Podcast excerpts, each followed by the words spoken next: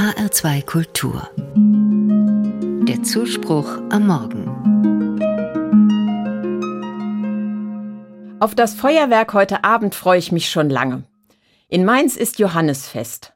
Und eigentlich jedes Jahr gehe ich da am Montag ans Rheinufer und bestaune mit vielen anderen Menschen die bunten Farben der Feuerwerkskörper, die am Himmel explodieren. Ich mag professionell arrangierte Feuerwerke.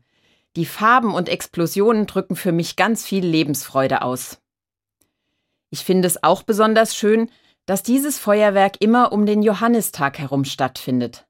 Das hat viel mit Lebensfreude zu tun. Der Festtag des heiligen Johannes des Täufers fällt nicht zufällig auf einen der längsten Tage im Jahr. In der Bibel steht, dass Johannes mit Blick auf Jesus gesagt hat, er muss wachsen, ich aber geringer werden. Er wollte damit sagen, meine Predigt und meine Taufe sind nur die Vorbereitung auf Jesu Lehre und Wunder.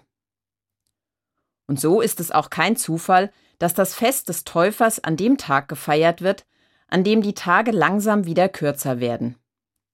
Im Jahreskreis sozusagen genau gegenüber von Weihnachten, der Geburt Jesu. Ab Weihnachten werden die Tage ja langsam wieder länger. Die christliche Überlieferung hat deshalb das Symbol der Waage mit Johannes verbunden. Es gibt nur einen kleinen Moment, an dem die Waage im Gleichgewicht ist. Dann neigt sie sich wieder in die andere Richtung. Das Kirchenlied Das Jahr steht auf der Höhe greift dieses Thema auf. Ich mag dieses Lied mit seiner mittelalterlichen Melodie und dem Text von 1978. Es steht im katholischen Gesangbuch Gotteslob. Der Text lautet das Jahr steht auf der Höhe, die große Waage ruht. Nun schenk uns deine Nähe und mach die Mitte gut. Herr, zwischen Blühen und Reifen und Ende und Beginn, lass uns dein Wort ergreifen und wachsen auf dich hin. Kaum ist der Tag am längsten, wächst wiederum die Nacht. Begegne unseren Ängsten mit deiner Liebe Macht. Das Dunkle und das Helle, der Schmerz, das Glücklichsein, nimmt alles seine Stelle in deiner Führung ein. Für den Dichter ist klar, die Jahreszeiten sind ein Hinweis auf die Vergänglichkeit. Für mich als Christin ist das aber kein Grund, trübsinnig zu werden. Ich glaube, die Jahreszeiten in der Natur und meinem Leben mit all seinen Phasen sind in der Ewigkeit aufgehoben.